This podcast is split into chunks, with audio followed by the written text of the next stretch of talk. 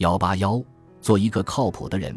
有些很聪明的人，他们读了很多书，看了很多案例，却一直没有成功，是因为没把握准风口吗？未必。聪明不代表一定成功。事实上，有时候聪明反被聪明误。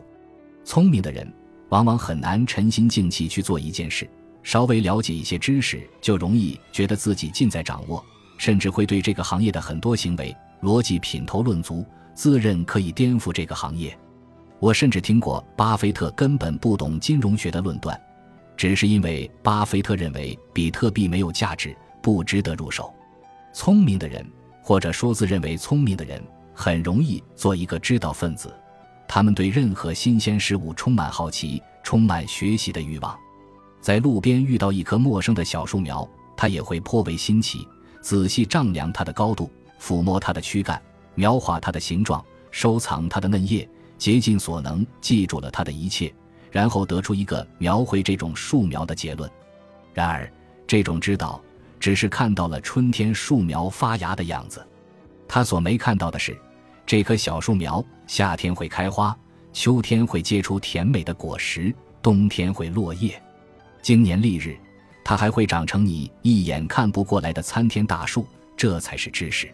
过于相信自己的眼见为实，执着于通过自己的眼见为实得出结论性的意见，这不叫学习能力强，这叫偏见能力强。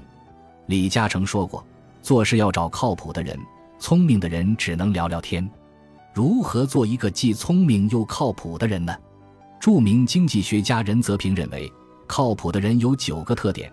守信、守时、勇于认错，不在背后谈论八卦，心中有他人，不吹嘘，足够真诚，不占小便宜，有一定的能力。我认为最重要的是一有极其清醒的自我认知，知道自己的长处，更深刻认识到自己的不足，明白自己适合做什么，并会为之规划和验证。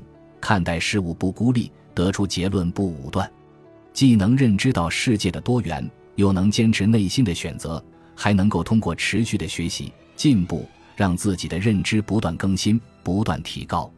二，有极其坚定的意志力，不达目的不罢休的坚持，不会因为挫折而沮丧和放弃。胜不骄，败不馁，不揽功，不必过，不以物喜，不以己悲，不会被外人的评价甚至误解所影响。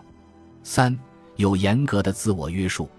有较高的底线，不会轻易放纵，不会被诱惑所俘虏；有规则意识，守信、守时、守诺；有责任心，为自己的行为负责；有情绪，但不会被情绪影响正常的判断。